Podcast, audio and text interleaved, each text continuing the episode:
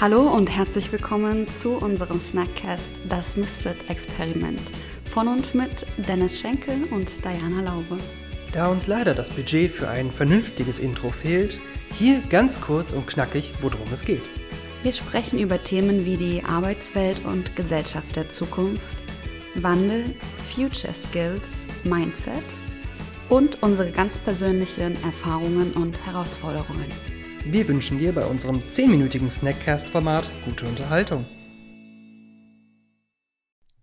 Hallo und willkommen zur Folge 28. Hallo auch von mir. Wir sprechen heute über das Thema Digital Gap. Genau. Was genau meinen wir damit? Ja, eine, eine Differenz zwischen mh, verschiedenen Fähigkeiten, wenn es um das Thema Digitalisierung geht. Also ich sage jetzt einfach mal Fähigkeiten. Es gibt ja einerseits die Vorreiter in der Digitalisierung, diejenigen, die in einer digitalen Arbeitswelt zu Hause sind, für die das alles selbstverständlich ist, die sich schnell mit neuen Tools äh, auskennen und äh, umgeben und, und befassen können. Und auf der anderen Seite gibt es die Menschen, die halt vielleicht ein bisschen was ferner von dieser ganzen digitalen Welt sind. Genau, vielleicht nicht so tech- und digital affin sind. Genau, die so nicht, die nicht so affin dafür sind, die sich schwerer damit tun, so neue Technologien und neue Software und neue Skills sich anzueignen.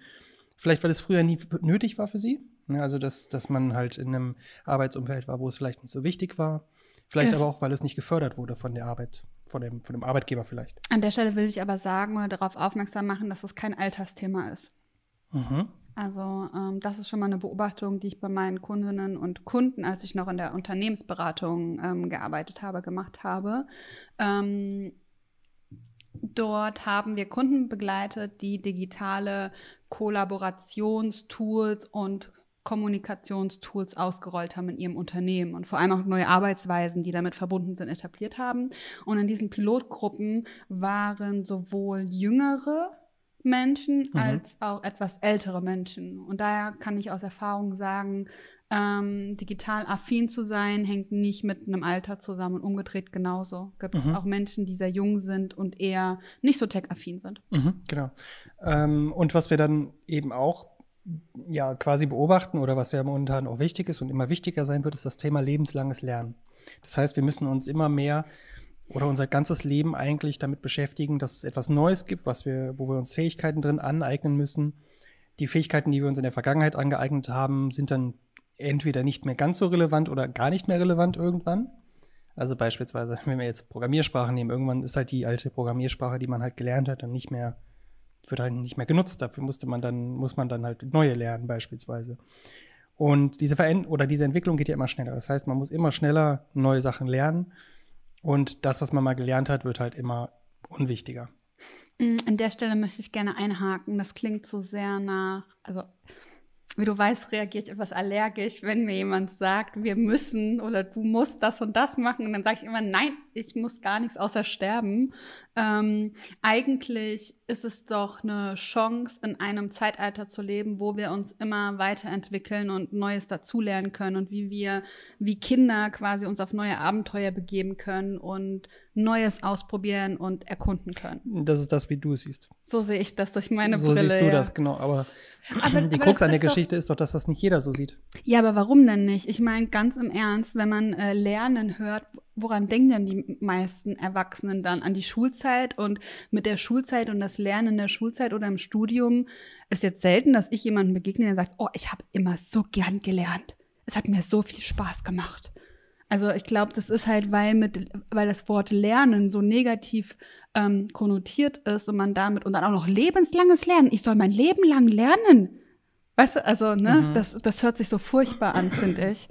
Und dabei, ähm, ja, glaube ich, muss da schon ein neues Narrativ geprägt werden, was das Thema lebenslanges Lernen angeht. Aber also eher dann halt so Worte zu verwenden wie äh, Wissenszuwachs oder keine Ahnung, ich weiß es nicht, aber halt positiv besetzte Worte. Aber es ist ja nicht nur, also nicht nur diese Vorstellung von, ich sitze in der Schule und dieses Lernen, sondern Lernen hat ja häufig auch etwas damit zu tun, mh, zu scheitern, sich mit Sachen be zu befassen, die jetzt erstmal einem fremd sind und so weiter. Und das hat natürlich auch was damit zu tun, sich aus seiner Komfortzone rauszubegeben. Ja. Und das ist ja schon, ich sag mal, bei Menschen, die gesetzt sind, also ich möchte das nicht am Alter festmachen, sondern eher eben an einer mit mentalen Ja, ähm, Am Mindset, an der Haltung. Mindset, genau. Wenn sie sagen, okay, ich, ich befinde mich jetzt an einem Ort, wo ich eigentlich mich wohlfühle, wo ich das kann, was ich jetzt gerade muss und so weiter. Das bedeutet natürlich nicht unbedingt, dass ähm, die Menschen dann bereit sind, sich aus ihrer Komfortzone rauszubegeben Ja. und was Neues zu lernen. Und da ist ja die Krux.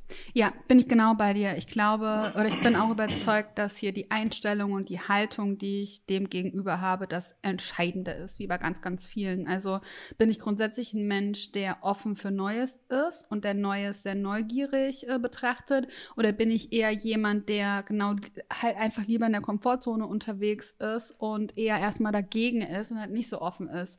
Und ja, ich kann mir halt vorstellen, wer von den beiden Personen eher bereit ist oder Freude daran hat, sich weiterzuentwickeln oder was Neues zu lernen. Mhm. Ähm, und wer auch eher, also erfolgreicher sein wird, auch das Mhm. äh, steht und fällt damit. Also Wo ich auch bin wieder die Frage dir. ist, was ist Erfolg und wie messen wir Erfolg? Natürlich, ja. Ähm, aber das Interessante, was wir auch mal angesprochen haben, ist ähm, Bubble. Die Bubble, in der wir uns bewegen und die, das, wie wir es wahrnehmen, wie wir auch die Menschen um uns herum wahrnehmen und ihre, ich sag mal, digitale Affinität und Affinität für die digitalen Arbeitsweisen. Und gleichzeitig haben wir, glaube ich, ein sehr komisch geprägtes Bild davon, was ist denn jetzt der nächste Schritt auf diesem lebenslanges Lernen. Also wir sind sehr oben, sehr weit oben in, dem, in, der, in der Thematik. Wir als in Deutschland lebende Menschen Nein, oder? wir, du und ich. Ach so. Und unsere Bubble.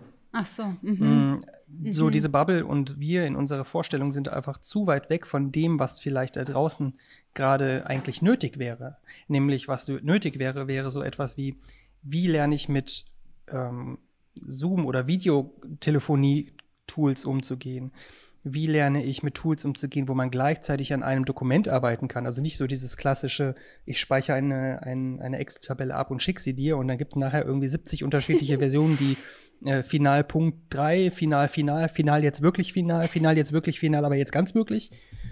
Ähm, dass es halt nicht diese äh, Art der Ko Kollaboration mehr gibt, sondern dass man halt beispielsweise über Google Docs oder sowas arbeiten kann. Ja, was viele Menschen einfach so, wie sowas geht? Mhm. Oder so Tools wie Mural oder so, ja. Mhm. Und dass man zusammen irgendwie an so einem virtuellen Whiteboard arbeiten kann. Also das ist ja, puh, Mhm.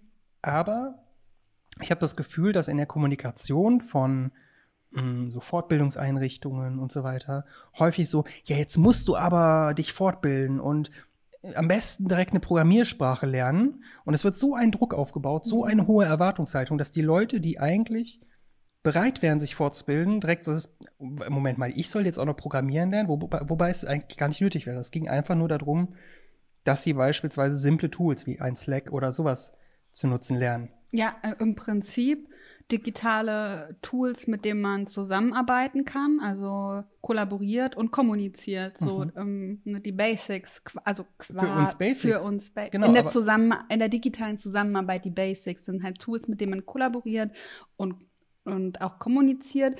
Und trotzdem merke ich auch jetzt nach den vielen Monaten Homeoffice, ähm, und die Leute haben schon digital zusammengearbeitet, sind diese für mich oder für uns Basic Tools immer noch nicht äh, Standard. Mhm, genau. Ja. Und es wird einfach, ich habe das Gefühl, es wird immer eine so hohe Schwelle kommuniziert und es Ja. ist so hochschwellig, wobei wir, glaube ich, anfangen müssen, es sehr viel niedrigschwelliger zu kommunizieren, weil es ist ja auch relativ niedrigschwellig. Eigentlich schon, Und ja. wir haben ja schon darüber gesprochen, vielleicht ist es auch unsere Aufgabe als Menschen, die halt mh, relativ weit in dem Thema drin sind, andere Menschen an die Hand zu nehmen und das auch möglichst niedrigschwellig. Also zu sagen, hey Mama, hey Papa, ich zeige euch mal, wie sowas wie Zoom funktioniert. Oder eben solche Tools. Und die Menschen quasi in einer Art Safe Place, nicht im Arbeitsumfeld oder sowas, sondern in einer Art Safe Place, sofern sie natürlich dazu bereit sind, an so neue, solche neuen Tools ranführen, wo sie dann lernen, wow, also ich kann ja hier eigentlich gar nichts kaputt machen, weil ich habe häufig das Gefühl, dass die Menschen auch Angst haben, was kaputt zu machen, ja, was halt in den 80er Jahren oder 90er Jahren noch war, okay, jetzt hast du einen Computer kaputt gemacht. Das passiert ja heute nicht mehr. Im Allgemeinen so dieses Gefühl, ich habe Angst, etwas falsch zu machen, weil ich nicht weiß, wie das hier funktioniert. Genau. So dieses Gefühl dann einfach zu nehmen, so man kann nichts falsch machen. Man kann, ich meine, jo, es gibt halt Leitplanken und man lernt sich dann irgendwann mit der Zeit da halt lang zu hangeln, aber falsch machen kann man halt auch einfach nichts.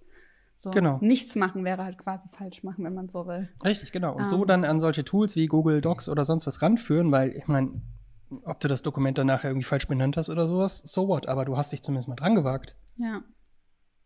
Ja, ich glaube auch so, das viele theoretische drüber reden, bauscht das so groß auf, wie du gesagt hast, und macht diese Hürde künstlich viel Mhm. größer, als sie eigentlich ist.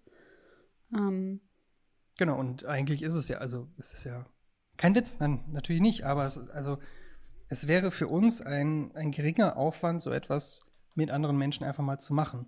ja. Und trotzdem haben wir das Gefühl, also ich meine, wir haben ja auch darüber gesprochen, woran misst man denn den digitalen Fortschritt einer, einer Gesellschaft oder eines Landes, ja? Und das sind ja nicht die paarjenigen, die möglichst schnell, möglichst weit vorauslaufen, um, den, um die digitale Speerspitze zu, sin, zu sein, sondern eigentlich geht es doch darum, wie der Durchschnitt des Landes mit beispielsweise Digitalisierung umgeht, wie weit der Durchschnitt ist. Und äh, das sagt doch eher was darüber aus, wie, wie digital das Land ist. Bin ich bei dir, ja. Und da ist aber auch die Frage, wie definieren wir Digitalisierung? Also wie digitalisiert ist ein Land? Sind es, also ist es, wenn die Prozesse digitalisiert sind, also die Prozesse in Unternehmen, die Prozesse in der öffentlichen Verwaltung, ähm, halt auf Prozessebene? Oder ist es das, wenn ich weiß, Produkte durchdigitalisiert sind? Mhm. Oder ist es, wenn die Geschäftsmodelle durchdigitalisiert sind? Ist es, wenn die Menschen, die in dieser Gesellschaft, Wirtschaft oder sonst wo sich aufhalten, wenn die ein, ein, ein Mindset und eine Haltung haben und Fähigkeiten haben, die es in einem digitalen Zeitalter eher braucht als in der Vergangenheit? Ist man dann durchdigitalisiert als Gesellschaft?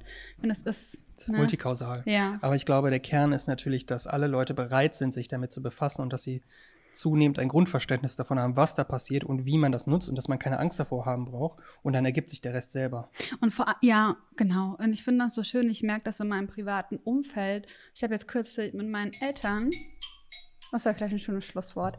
Ich habe meine Eltern, ich habe ich habe in der Familiengruppe, ich habe die einfach, ich habe einfach mal einen Videocall gestartet und habe geguckt, also ohne Vorwarnung, ohne Erklärung, ohne, ohne irgendwas. Mhm. Ja, und dann sind die halt rangegangen und die haben sich richtig gefreut, mein Gesicht zu sehen. Ich meine, die haben natürlich von unten gefilmt. habe ich denen erstmal so das einmal eins gesagt, so niemals Selfie von unten. Mhm. Und dann haben sie die hochgehalten, die Kamera, und dann haben sie sich beide gefreut, dass sie mich gesehen haben. Und also umgedreht natürlich genauso. Mhm. Und einfach so zwischen den Zeilen zu sehen, dass jemand einfach, also egal ob es im privaten Umfeld ist, auch im beruflichen Umfeld habe ich das auch erlebt, zu sehen, wenn die Menschen den Vorteil spüren, was also was das für Genau. einen Vorteil für sie hat und das nicht irgendwie auf einer theoretischen Seite, sondern wenn sie es wirklich emotional erleben, was Technologie für Vorteile hat und da fängt es dann an leichter zu werden. Genau, und dann wird die Hürde genommen, diese Angst davor. Ja. Also warum nicht einfach mal eure Eltern aus dem Nichts heraus per Videocall anrufen zum Beispiel oder Großeltern? Uiuiui. Cool. Oma Luzi, ich komme. Bis dann. Ciao.